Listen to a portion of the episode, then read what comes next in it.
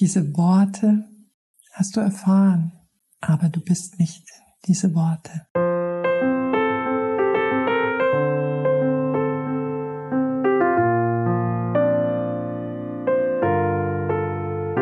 Im Prinzip geht es im ersten Schritt darum, dass wir eine Bereitschaft entwickeln, uns von unserer eigenen Rechthaberei zu verabschieden.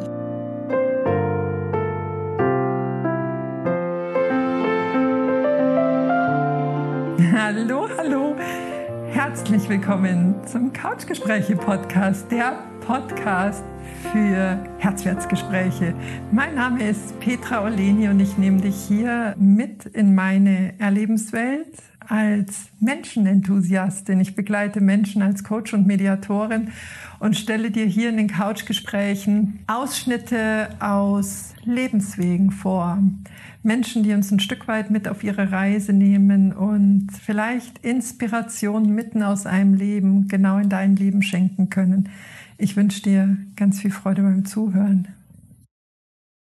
Hallo, herzlich willkommen zu dieser Solo-Impuls-Folge der Couchgespräche, in der ich heute gerne mit dir über Frau Mettin sprechen möchte. Frau Mettin, ich äh, spreche von der Schwarzhaarigen. Ich weiß nicht, ob du sie kennst. Wenn nicht, erzähle ich dir gerne schon ihr. Ich möchte mit dir über Frau Mettin und über Bewertungen heute sprechen. Aber bevor ich dir gleich von Frau Mettin erzähle, ist es mir ein großes Anliegen, dir zu sagen, es geht dabei nicht um Vorwürfe oder um Zuschreibungen, nicht im geringsten. Es geht vielleicht eher darum, mit dieser Geschichte sichtbar zu machen, wie wir alle füreinander, ja, vielleicht auch gegeneinander in unserem zwischenmenschlichen Miteinandersein wirken können. Und ja, gleich mal vorweggenommen, meine Geschichte mit Frau Mettin ist heute fein, da ist nichts mehr. Und dennoch denke ich, ist sie eine großartige Metapher für so viele Menschen, die vielleicht auch dir schon auf dem Weg begegnet sind.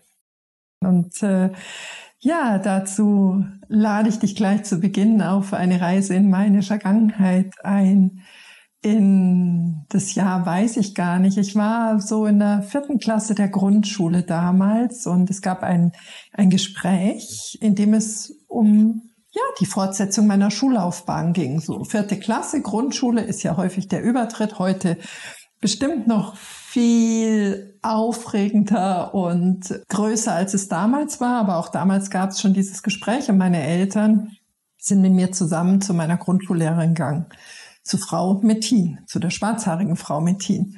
Und mit ja, unheilsschwangerer Stimme hat sie uns mitgeteilt, dass sie sich große, große Sorgen um mich macht, weil selbst wenn man richtig viel reingäbe in die Petra, wird da nicht so furchtbar viel rauskommen. Meine Eltern mögen sich doch bitte glücklich schätzen, wenn ich die damals hieß sie Hauptschule, heute Mittelschule hier in Bayern, wenn ich diese Hauptschule mit einem Schulabschluss verlassen könnte, weil sie einfach kein Potenzial da sieht. Also auch mit viel Krafteinsatz, den sie mir durchaus zuspräche, würde da nicht so richtig viel rauskommen, weil einfach nicht so viel Potenzial da ist. Und ja, damit hat Frau Mettin damals gewirkt. lange, lange gewirkt, aber dazu gleich mehr.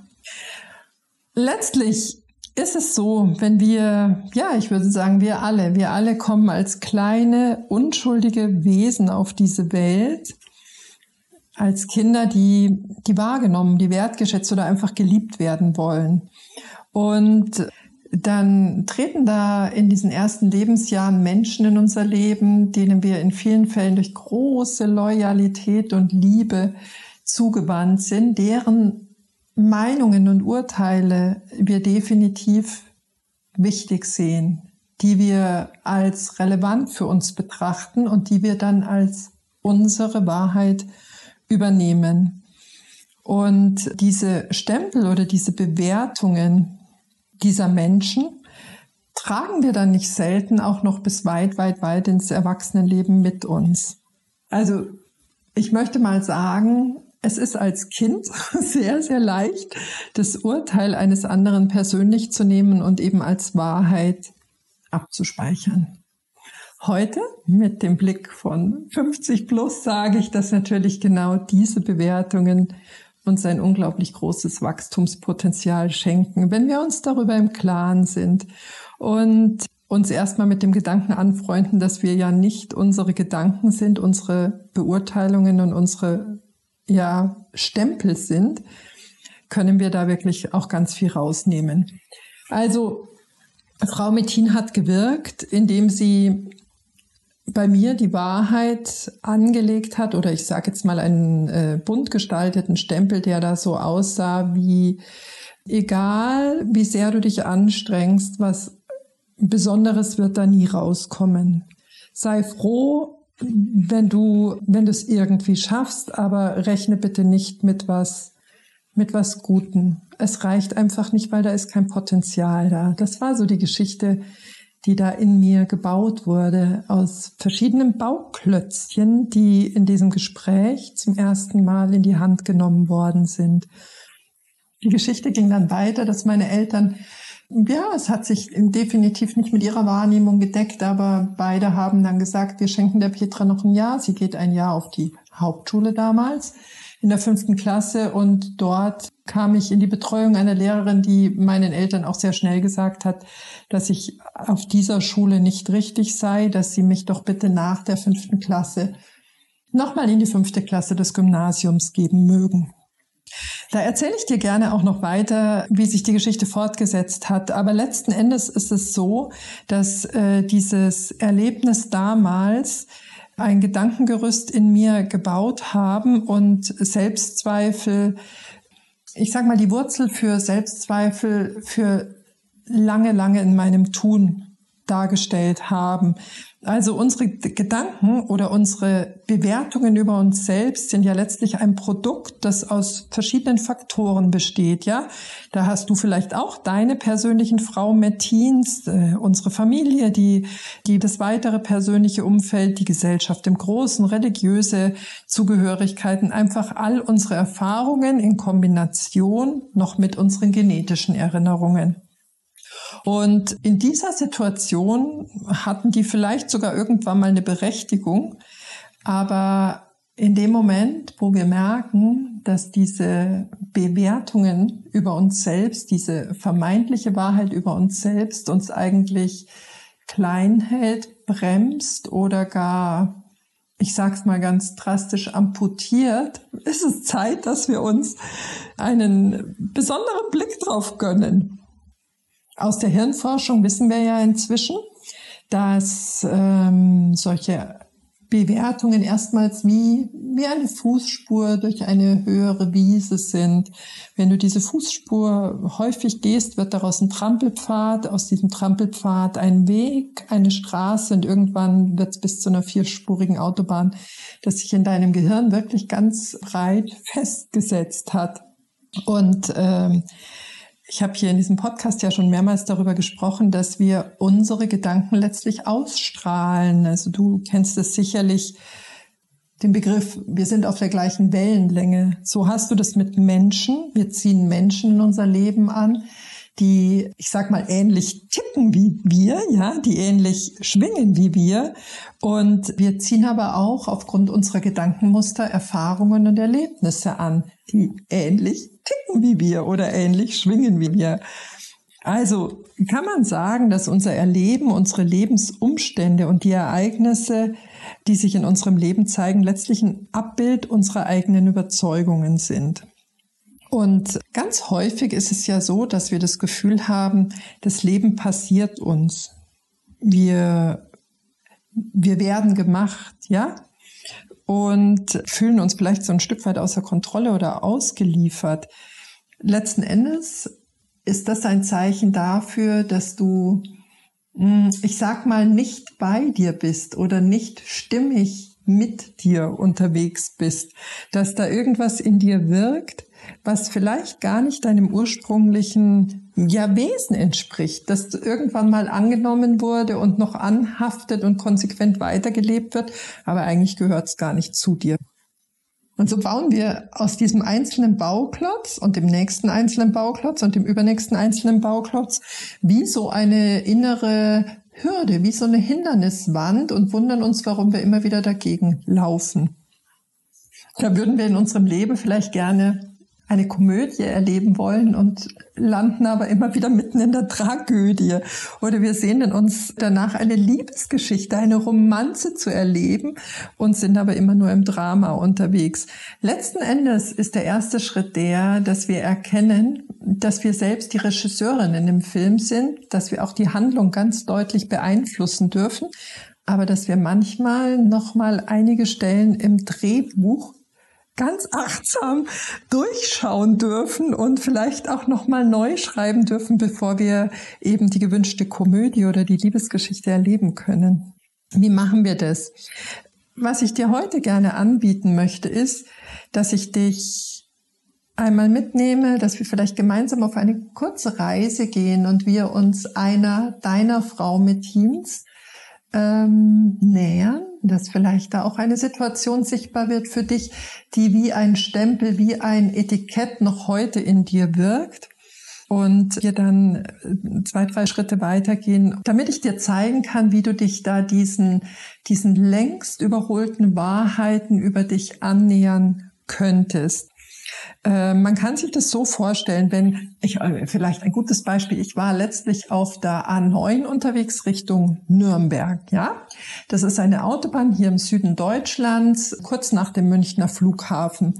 Ich stand mitten in dem Stau an einem Ferienwochenende und links und rechts um mich war in dem Auto sehr viel Unruhe und manche Leute waren auch sehr ungehalten über den Stau und also die Stimmung so war jetzt nicht ganz so rosig in den benachbarten Autos. Und da ich ja eben kurz zuvor am Flughafen vorbeigefahren bin, waren über uns ständig startende oder landende Flieger. Und ich habe mir die Frage gestellt, wie mögen die Menschen aus dem Flugzeug gerade diesen Stau wahrnehmen?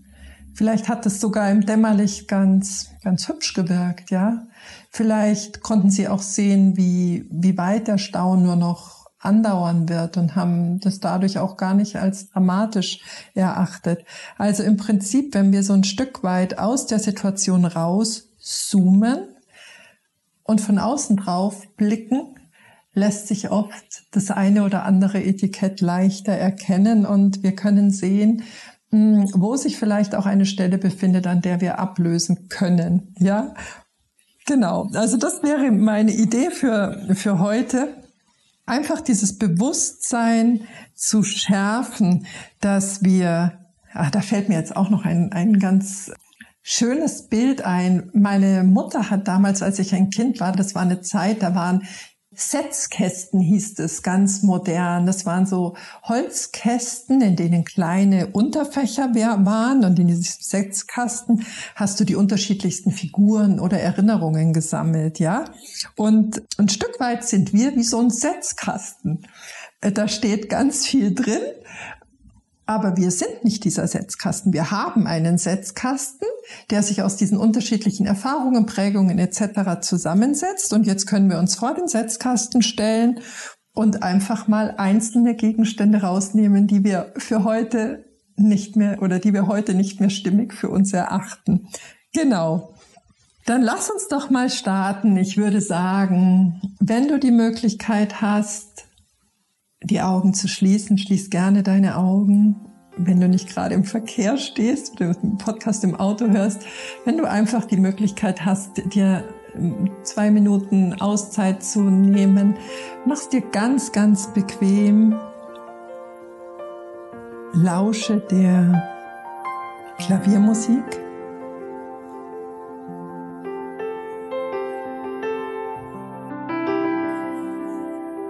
Und dann lass uns zusammen reisen. Lass uns zusammen reisen zu einem Menschen, der in deinem Leben eine bedeutsame Rolle gespielt hat. War es ein Mann oder eine Frau? Wie groß war die Person? Welche Statur hatte sie? Was hat sie denn für eine Frisur getragen und welche Haarfarbe hatte sie? Stell dir diese Person vor deinem inneren Auge vor. Kannst du dich an einen Geruch erinnern, den du mit ihr verbindest?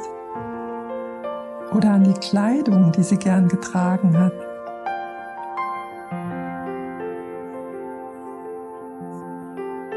Welche Bilder entstehen vor deinem inneren Auge? Welche Gedanken tauchen auf? Welche Geräusche hörst du?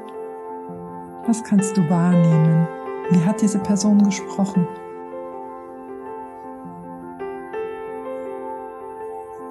An welchen Moment erinnerst du dich mit ihr gemeinsam,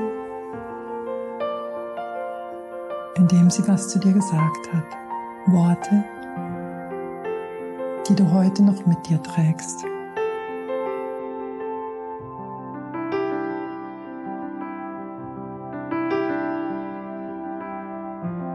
Wie klang das? Was hat sie zu dir gesagt?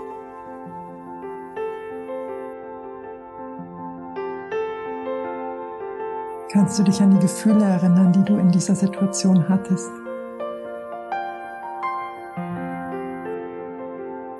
Hast du dich leicht oder schwer gefühlt?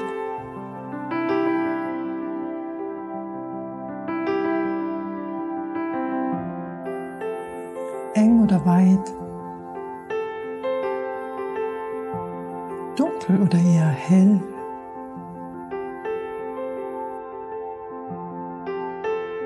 Wie hat es in dir gewirkt? Und wenn du dich an eine Situation erinnern kannst und Aussage greifen kannst, von der du heute noch immer wieder gelenkt wirst, durch die du dich bedrängt und beengt fühlst, wenn du eine Aussage greifen kannst, die ganz tief aus dir heraus wirkt. Eine Aussage, die dich gefühlt einengt. Wenn du diese Aussage greifen kannst, dann atme mal ganz tief ein und aus. In diese Situation gehört in deine Vergangenheit.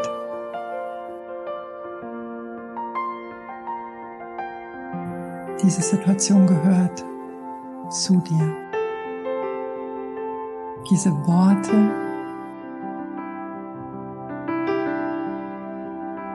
hast du erfahren, aber du bist nicht diese Worte.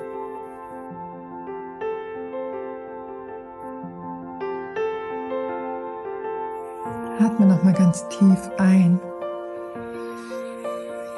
und lass mit dem Ausatmen dieses Bild los.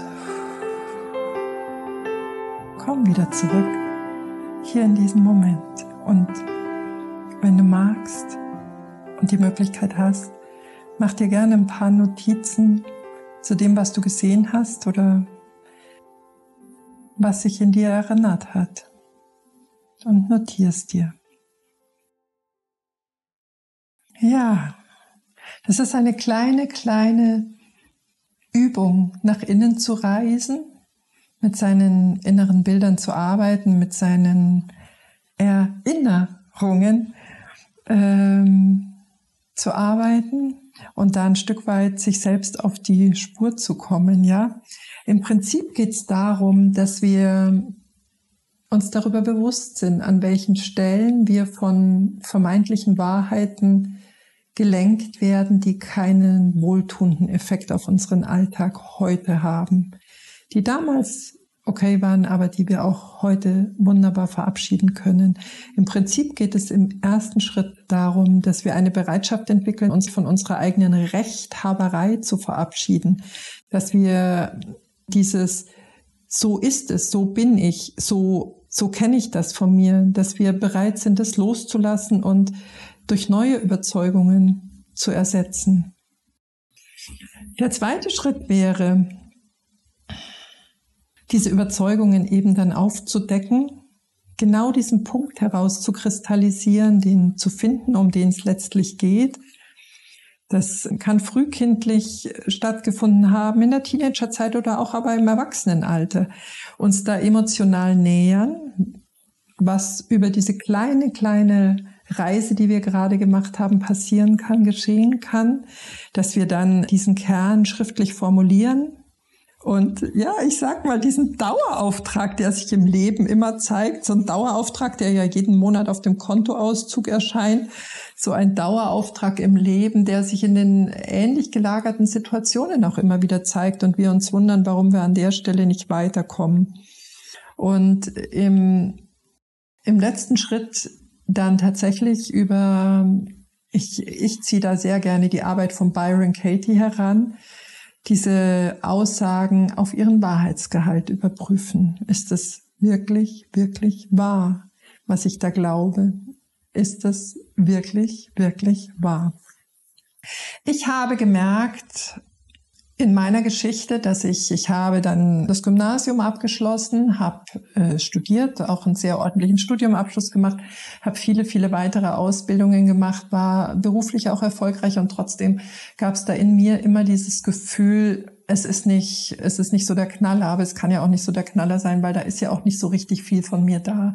Also ich habe da so eine äh, Selbstsabotage-Schiene durch die eigenen Selbstzweifel in dieser Wahrheit eingezogen gehabt und das hat tatsächlich auch bis in die 30er gedauert, bis ich da mir selbst auf die Spur gekommen bin und durch Unterstützung von Coaches da mich an die Arbeit gemacht habe, um, um das letztlich aufzulösen. Was ganz spannend war, als ich dann auf dem Gymnasium war, eben zum zweiten Mal dann in der fünften Klasse, schon äh, ein bisschen größer, da kann ich mich noch wunderbar an den ersten Schultag erinnern, in der fünften. Alle Beginner, alle Anfänger in der fünften Klasse waren in der großen Aula mit ihren Eltern und wir wurden zu den Klassenleitern zugeordnet. Wir wurden dann aufgerufen und da gab es ganz viele junge Lehrerinnen, die, ja, ich sag mal so, aus der Sicht einer Elfjährigen damals so, ja, die waren so hübsch anzusehen, ja, mit Pferdeschwanz und moderne Kleidung und ja, haben tatsächlich auch in, in meiner Klischeekiste kräftig gearbeitet. Ich wurde aber, ich wurde einer anderen Lehrerin zugeordnet. Das war damals Barbara Schmidt-Löwe, eine sehr, sehr große Frau mit roten Haaren, raspelkurz geschnittenen roten Haaren, eine Nickelbrille im Stil der 70er gekleidet, aber äh, wir waren tatsächlich ja schon in der Zeit weiter fortgeschritten, die eine Ente gefahren hat, eine Frau, die ja, die mein Leben äh, im positiven Sinne so wertvoll bereichert hat, wirklich so wertvoll. Ich kann mich erinnern an die erste Schulaufgabe, ich hatte sie in Deutsch und Englisch. Da gab es dann danach auch einen, äh, ganz früh für die Fünftklässler einen Elternsprechabend und Frau Schmidt-Löwe hat meine Eltern angesprochen, dass sie das Gefühl hat, dass in mir ein unglaublicher Leistungsdruck stecken würde, weil dieser Aufsatz, den ich da in Deutsch geschrieben habe, wirklich ein sehr guter Aufsatz war. Ich habe ein, ein, ich, ich habe alles abgekürzt, ja, unter dem Druck, es alles nicht schaffen zu können und einfach keine gute Arbeit abliefern zu können. Und sie hat damals in der fünften meine Eltern darauf angesprochen. Und du siehst schon, es gab da anderthalb Jahre vorher das Erleben mit der einen Lehrerin, die so nachhaltig gewirkt hat. Und dann gab es aber natürlich auch ganz viele Menschen, bei denen ich die Erfahrung sammeln durfte, sehr, sehr gut wahrgenommen zu sein, die mich sehr gut erkannt haben, die hinter das gucken konnten, was vordergründig vielleicht erstmal gar nicht so sichtbar war. Und tatsächlich war dieses Erleben von Barbara Schmidt-Löwe, der ich heute nochmal ganz tief Danke sagen möchte, für mich auch ein sehr prägendes Erlebnis auf meinem weiteren Weg, weil das auch eine große Herzensangelegenheit für mich persönlich ist, dass ich mich von den vordergründigen Dingen nicht so sehr ablenken lasse, sondern den zweiten, dritten und besonders tiefen Blick gerne nach innen wähle. Das war die Geschichte zu Frau Mettin, die zwischenzeitlich verstorben ist, sonst hätte ich das heute auch so nicht ausgebreitet, aber tatsächlich mir wirklich auch lange zu schaffen gemacht hat. Ja, und das ist nichts, was, ich sag mal, das, das tragen wir alle mit uns. Und es geht letztlich nur darum, uns selbst da auf die Spur zu kommen und da Etikett für Etikett abzulösen an den Stellen, wo es einfach keine Stärkung, keine Kräftigung und vor allen Dingen nicht mehr unserem ursprünglichen Wesen entsprechend ist. Wenn du da selbst das Gefühl hast, hu, hu, hu, da hat sie mich erwischt oder da finde ich mich wieder, lade ich dich ganz, ganz herzlich ein, dir das Online-Programm von mir anzuschauen, das am 22. September wieder starten wird. Wir treffen uns da acht Wochen live und ähm, ein großer Teil dieser acht Wochen wird auch sein, dass wir erstmal aufspüren, wo diese angezogenen Handbremsen sind, wo wir uns selbst sabotieren aufgrund von Wahrheiten, die vielleicht längst überholt sind, um dann in den folgenden Schritten das zu ja, lass mich sagen, zu säen und zu versorgen, was da noch alles in dir wartet, was da noch in dir wartet, um ins Leben gebracht zu werden. Also, guck da gerne rein, wenn du da das Gefühl hast, du möchtest dich diesen alten Dingen gerne mal widmen und vor dem Winter noch mal gescheit ausmisten. Und ansonsten sage ich danke, danke, dass du hier bist, dass du mir zuhörst und mir deine Zeit schenkst. Ich wünsche dir eine ganz liebevolle Woche, einen ganz liebevollen Blick auf dich selbst und schick dir eine warme Herzensumarmung direkt von mir zu dir. Hab's fein. Bis nächste Woche. Herzlichst. Deine Petra.